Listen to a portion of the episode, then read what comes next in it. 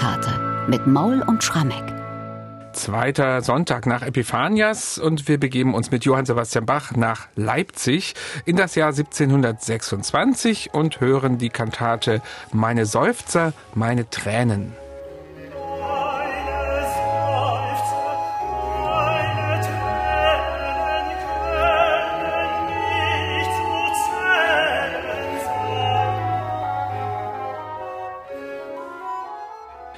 Das war ein kurzer Ausschnitt aus der Eingangsarie zu dieser Kantate. Und wie schon am vergangenen Sonntag, das war der erste Sonntag nach Epiphanias, haben wir heute wieder ein Libretto von Georg Christian Lehms, dem Darmstädter Hofpoeten, den wir ja schon gut kennen und auf dessen Texte Bach ja immer wieder zurückgekommen ist. Auch heute geht es Metaphern stark los. Michael Moll hat mal gesagt, Metaphern triefend ist das Attribut von Lehms. Hier heißt es, meine Seufzer, meine Tränen können nicht zu zählen sein.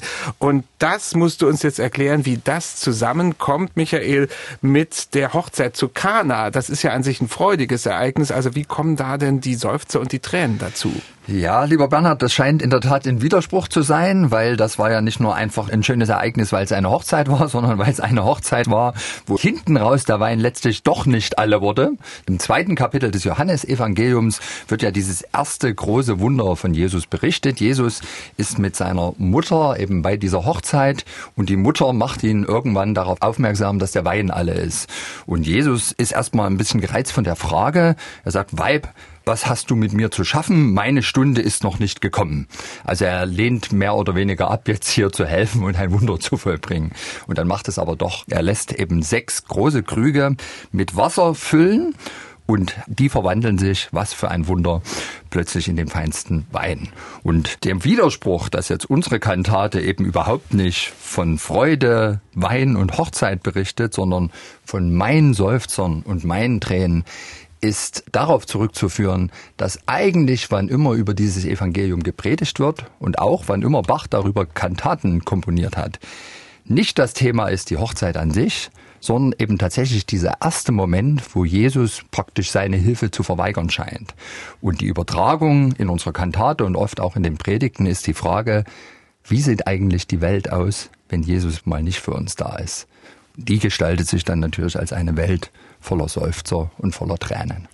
Aber Bachs Librettist, eben Georg Christian Lehms, hat dann doch in die Kantatentexte so ein paar Hinweise auf diese Hochzeit gemacht, zumindest zwischendurch. Genau, also man findet die immer wieder. Natürlich sind auch Tränenflüssigkeit, die nach unten rinnen, wie der Wein. Aha, Und am ja. allermeisten haben wir es dann tatsächlich im zweiten Rezitativ. Da arbeitet Lehms, der eh ganz stark ist beim Finden von Metaphern. Das haben wir ja schon ein paar Mal hier angepriesen im Podcast. Da redet er zum Beispiel davon, dass mein Jammerkrug ganz mit Tränen angefüllt ist, also der Jammerkrug statt des Wasserkruges.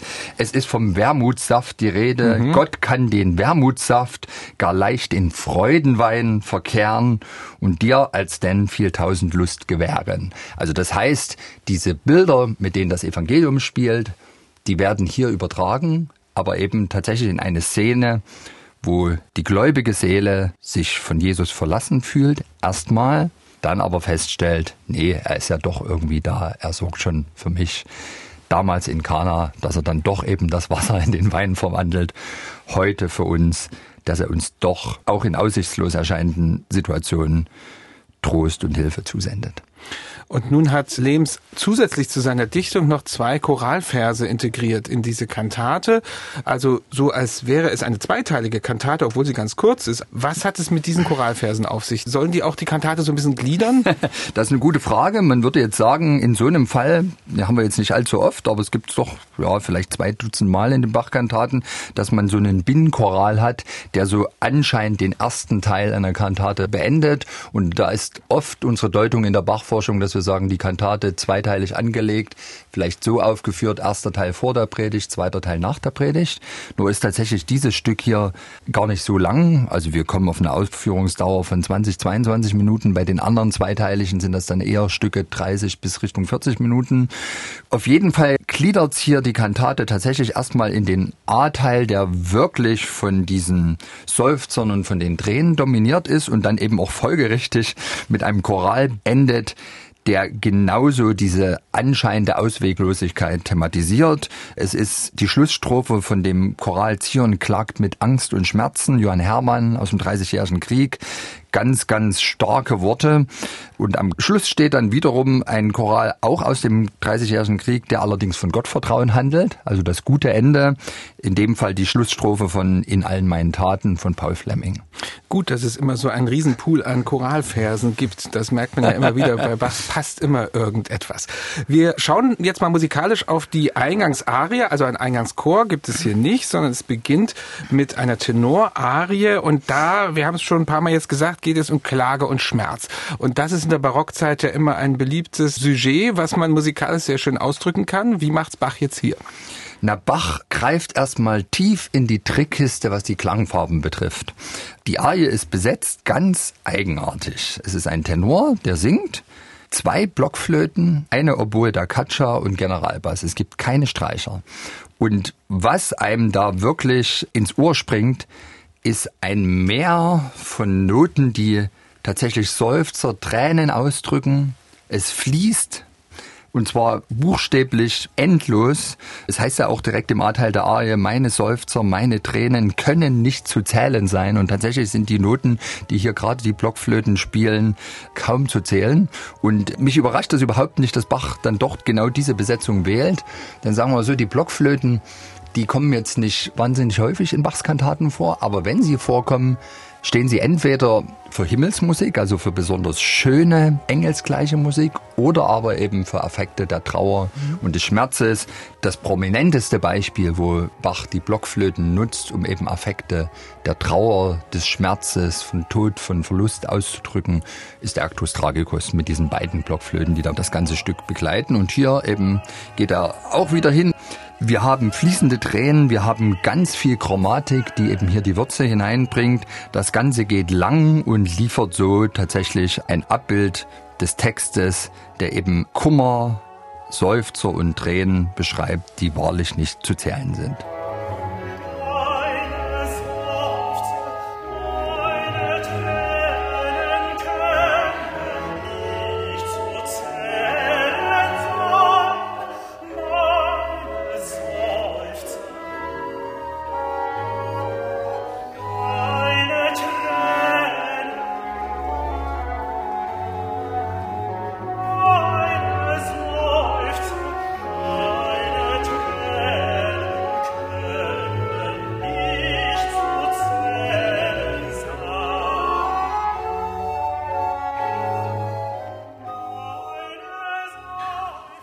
So trauert hier der Tenor in der Eingangsarie der Kantate Meine Seufzer, meine Tränen, unterstützt von Blockflöte und Oboe da Caccia.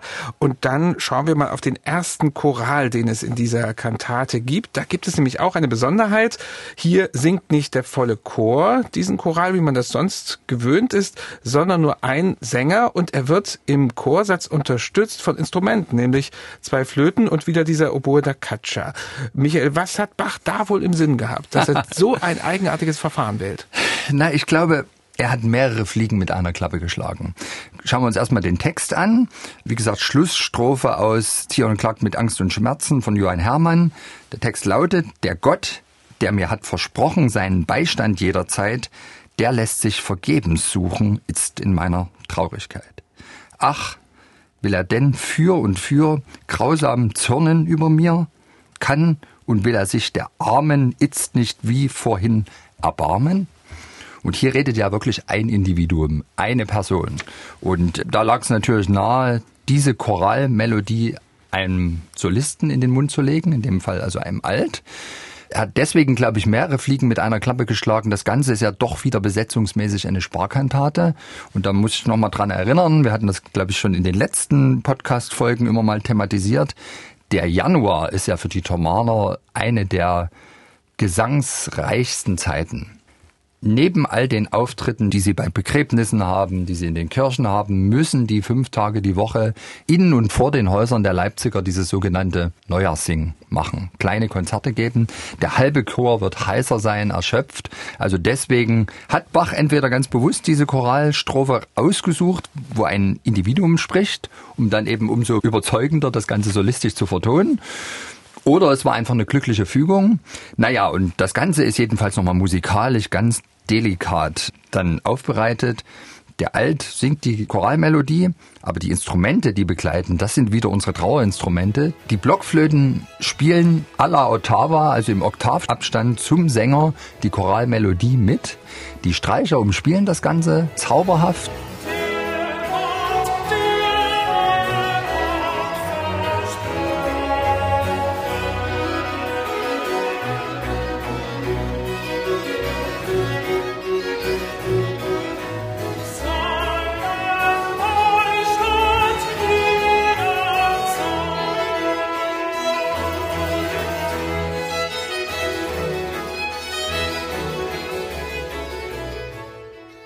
So klingt also dieser erste Choral in der Kantate Meiner Seufzer, meine Tränen. Und dann gibt's, Michael, so einen kleinen Umschwung in der Aussage auch der Kantate. Wir haben ein Rezitativ und dann diese Arie mit Bass. Da spielen wieder die Blockflöten. Die haben also einen Großeinsatz hier. Aber es wird doch schon ein bisschen optimistischer, zumindest im Mittelteil. Genau. Wobei es tatsächlich noch ein Weg ist, der da absolviert wird. Dem voraus geht ja dieses lange Rezitativ mit den vielen Anspielungen auf die Metaphern der Hochzeit zu Kana. Im zweiten Teil des Rezitativs heißt es, der Sorgen Kummernacht drückt mein beklemmtes Herz da nieder, drum sing ich lauter Jammerlieder. Doch Seele, nein, sei nur getrost in deiner Pein, Gott kann den Wermutssaft gar leicht in Freudenwein verkehren und dir als denn viel tausend Lust gewähren. Und jetzt kommt eben eine Arie, die genau nochmal diese beiden ganz gegensätzlichen Affekte Trauer, Schmerz, Wein und Trost, Zuversicht gegenüberstellt. Der A-Teil, der tatsächlich diese wirklich lange Arie dominiert, der geht nochmal so richtig in die Vollen, was jetzt die Affekte der Trauer betrifft. Eine Melodie voller Chromatik, also es gibt wenig derart abgedreht chromatische Themen in Bachs Kantatenöffre. Ich liebe dieses Stück, weil es wirklich ganz tief reingeht und der Text, der fordert das ja regelrecht heraus, wieder typisch Lebens, ganz starke Metaphern. Ächzen und erbärmlich weinen hilft der Sorgenkrankheit nicht. Eigentlich ist das ja schon durchaus ein bisschen optimistisch, ja, hilft der Sorgenkrankheit nicht. Aber der Effekt, den Bach musikalisch zeichnet, ist wirklich das Ächzen und das erbärmliche Weinen in pausenlos verminderten Akkorden in einer Melodie, die man wirklich oft hören muss, um sie nachsingen zu können. Das geht da innerhalb weniger Takte derart musikalisch auf Wanderschaft und ist eigentlich eins der niederschmetterndsten Stücke, die es von Bach gibt. Das Ganze wieder mit den beiden Blockflöten begleitet und einer Solovioline, aber dann eben im B-Teil da wandelt sich das in Zuversicht, während im A-Teil diese ganzen chromatischen Themen immer nach unten gehen, also praktisch in Grund und Boden sozusagen versinken, geht's jetzt nach oben. Warum? Der Text macht das ganz deutlich. Aber wer gen Himmel sieht, also nach oben, und sich da um Trost bemüht, dem kann leicht ein Freudenlicht in der Trauerbrust erscheinen. Und deswegen gibt es hier natürlich ganz plötzlich übrigens und sehr prominent ein Oktavsprung nach oben. Also ein größeres Intervall ist kaum denkbar. Und das Ganze liefert diesen Trost, den wir nach dem A-Teil wirklich bitter nötig haben.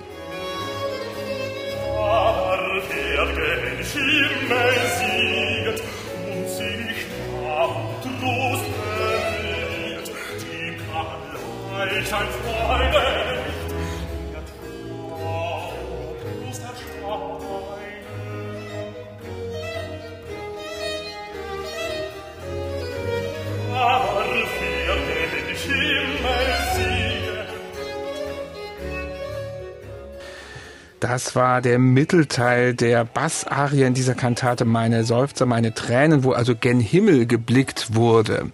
Ja, Michael, eine kurze, aber doch sehr wirksame Kantate mit großer Flötenbeteiligung an diesem zweiten Sonntag nach Epiphanias. Wir haben drei Kantaten von Bach für diesen Tag.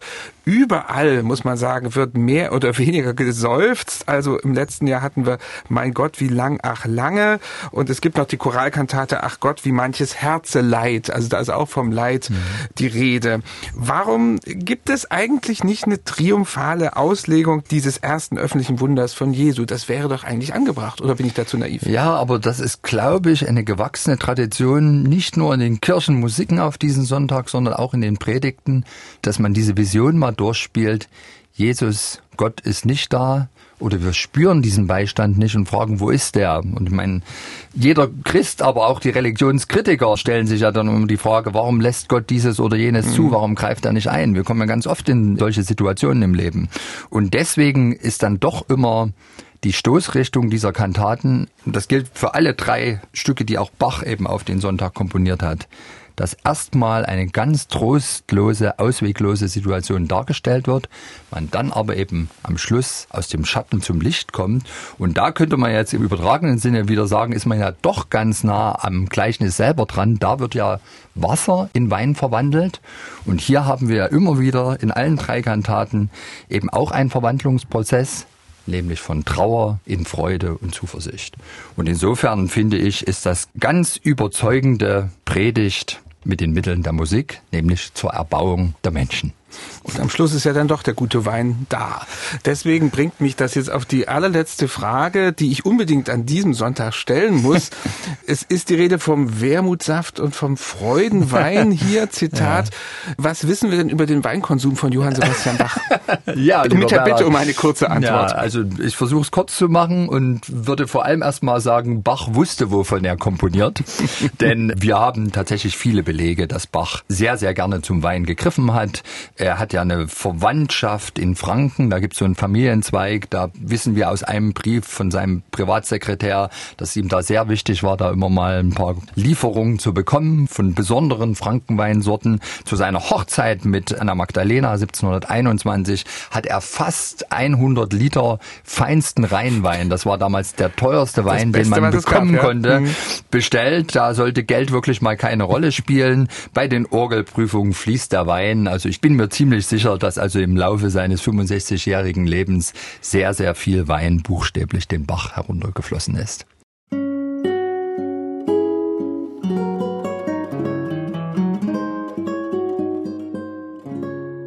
MDR Classic